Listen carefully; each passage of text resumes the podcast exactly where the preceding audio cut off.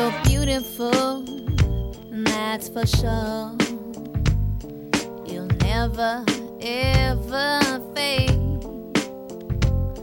You're lovely, but it's not for sure. I won't ever change. And though my love is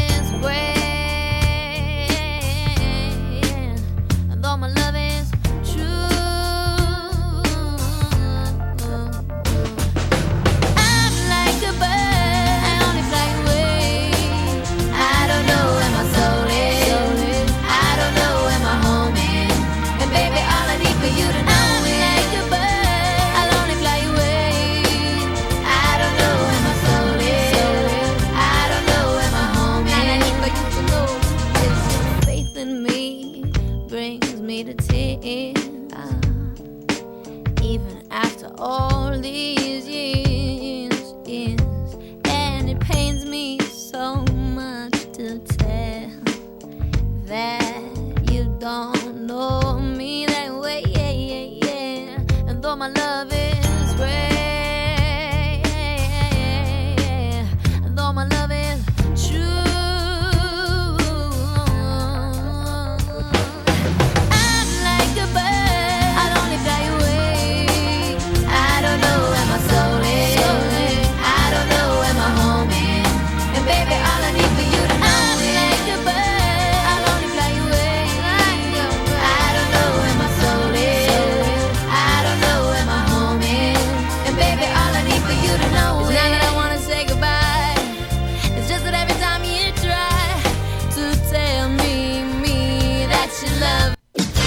Aqui na Butterfly Hosting São Carlos Butterfly News. As principais notícias para você. É um bom dia para você. Bom dia, Marcos Moraes. Bom dia, Valentina. Bom dia, Rose. Bom dia.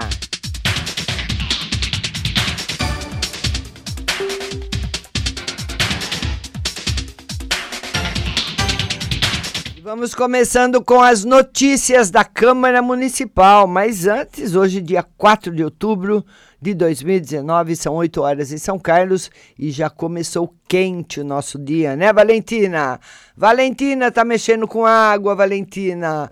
A Câmara Municipal realiza hoje, às 19h30, no edifício Euclides da Cunha, a primeira sessão solene em comemoração ao Dia do Protetor de Animais, instituído pela Lei Municipal 19.103, de autoria da vereadora, nossa querida vereadora Laíde Simões. Na oportunidade serão prestadas homenagens a Sônia Regina Baggio Rocha, protetora de animais do ano, e Enio Malachini, protetor de animais homenageado do ano. A inclusão da data comemorativa no calendário oficial do município visa conscientizar a população sobre a importância das ações realizadas pelos protetores de animais que contribuem efetivamente na melhoria da saúde pública e na promoção dos direitos dos animais.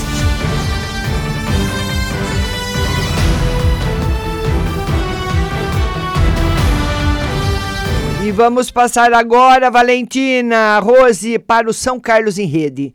Na véspera do dia de São Francisco, protetora de animais tem casa queimada por incêndio e precisa de doações. Dona Toninha mora na rua Batista Laura Rissetti, 563, no Jardim Beatriz e ajuda e cuida de pelo menos 75 animais que não se que se não fossem pelo seu carinho e dedicação, hoje estariam vagando pelas ruas de São Carlos. Acontece que a dona Toninha foi surpreendida por um incêndio numa casa próxima à sua que atingiu o telhado da sua residência, onde mora, e o mesmo ficou destruído. E agora a protetora não tem como consertar o estrago e precisa de ajuda das pessoas para poder reparar esses danos. O fogo consumiu sua própria a sua propriedade nesta madrugada de quinta-feira. E a dona Toninha tem 76 anos, está em São Carlos há 35 e trouxe de São Paulo capital pelo menos 20 animais. E disse: Trabalhei com a vereadora Laide no Canil Municipal em 87, na época do prefeito, que não ajudava. Então eu trazia tudo para minha casa. Cheguei a ter 150 animais, recordou ela. Seus animais consomem 10 quilos de ração por dia, ou seja, 300 quilos ao mês para cães e mais 200 para os gatos. Gasto uma base de 3 mil por mês só com comida para os animais. E segundo a dona Toninha, as pessoas são escassas. Raramente alguém me ajuda. Eu gasto quase toda a minha aposentadoria com os bichos por amor a eles.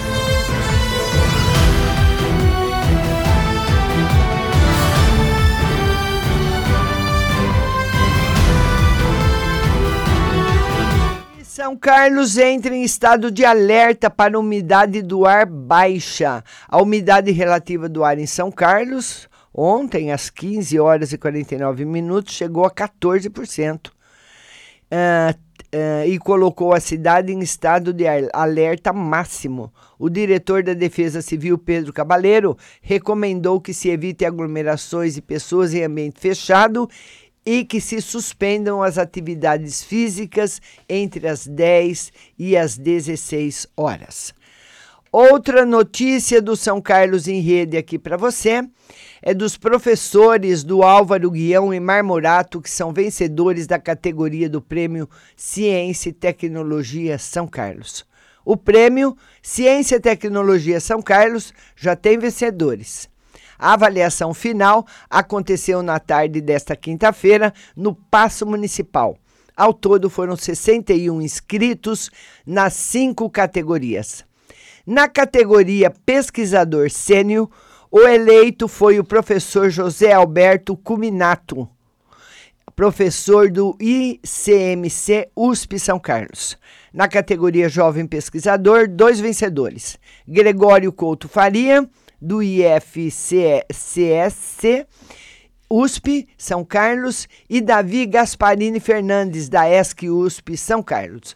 Já o prêmio de Ciências de 2019 foi para Caroline Paganelli Correia dos Santos, da Escola Estadual Professor André Donatoni, com o projeto Alarme de Enchente um protótipo Arduino na construção de um sistema de alerta às enchentes.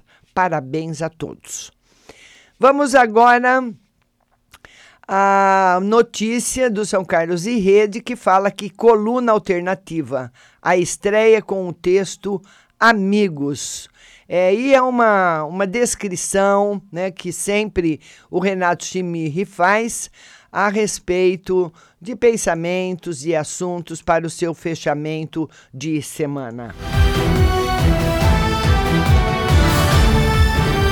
Bom dia, Lu Gavassa. Bom dia, Mar Maria Gonçalves. Duduzinho Dudu. Bom dia, Juliano. Bom dia, Rose Bom Padre.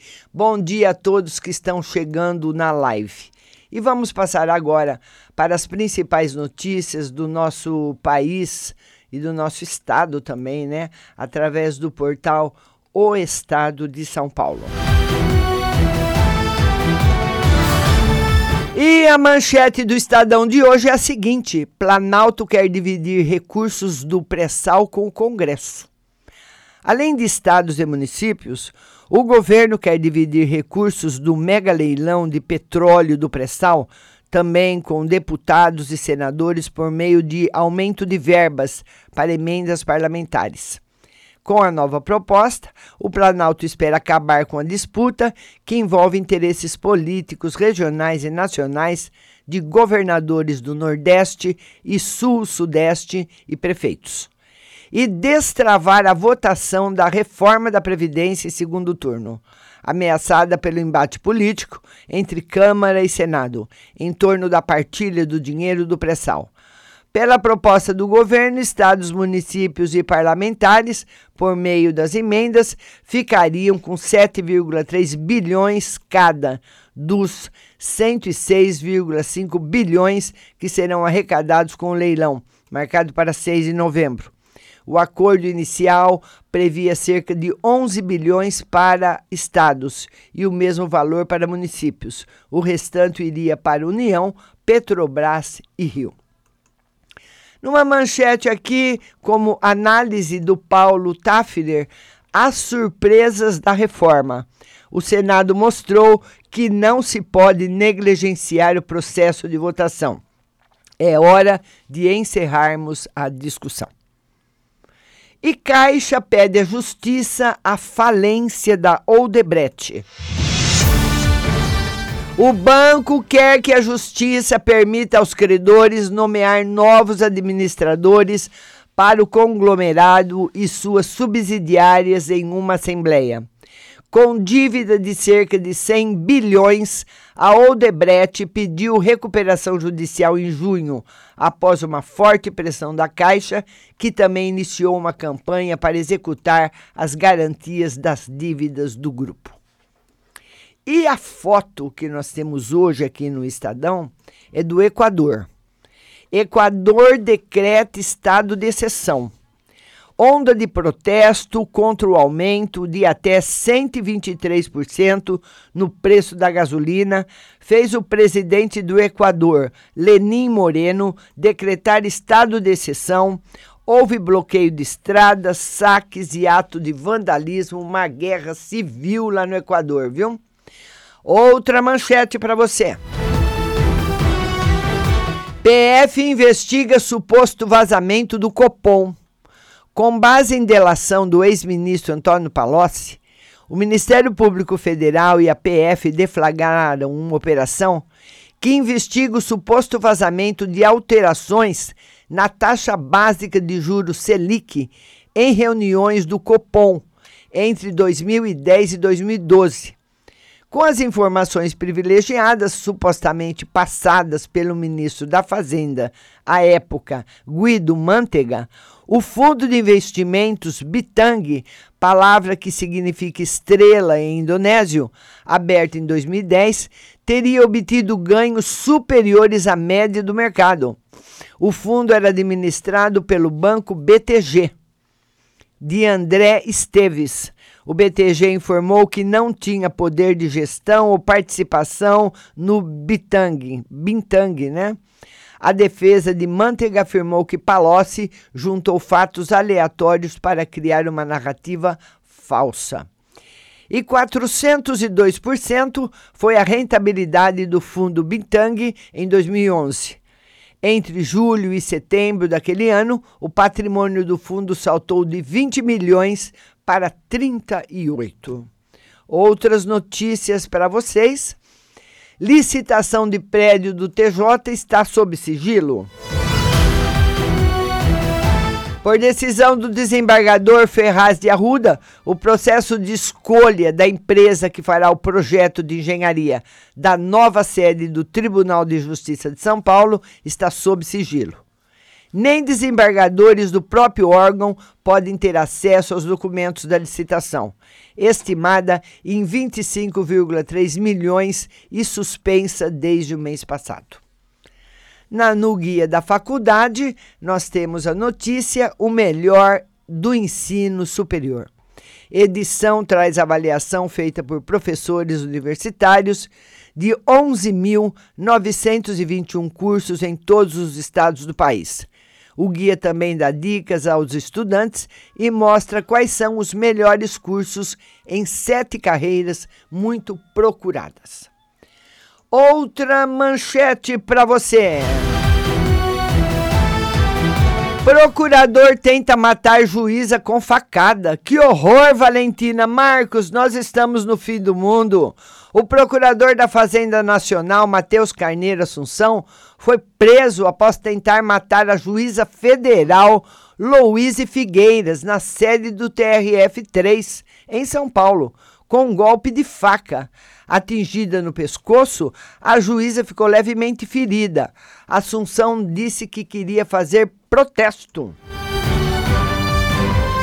E Papa procura conter divisões em Sínodo. Na coluna da Eliane Cantanhede, o presidente Jair Bolsonaro é o eixo de mais uma gangorra. Quanto mais o Queiroz some, mais o Adélio aparece. Na coluna do Fernando Gabeira, o Supremo decide pelos parlamentares. Além disso, tanto a esquerda como a direita têm problemas criminais. Nas notas e informações, a delação no STF. Seja qual for a decisão do STF a respeito dos efeitos do cerceamento de defesa dos réus delatados, é mais que a hora do Congresso rever e aprimorar a legislação sobre delação premiada. E o PIB, que requer mais estímulo? O Brasil aplica pouco em investimentos produtivos e nem esse pouco foi mantido em agosto, segundo o IPEA. Então são essas as manchetes que circulam hoje aqui no nosso jornal O Estado de São Paulo. Lembrando que hoje a nossa live é às três da tarde. Eu espero você. Tenham todos um bom dia, um bom final de semana e São Carlos Butterfly News volta segunda-feira às oito da manhã.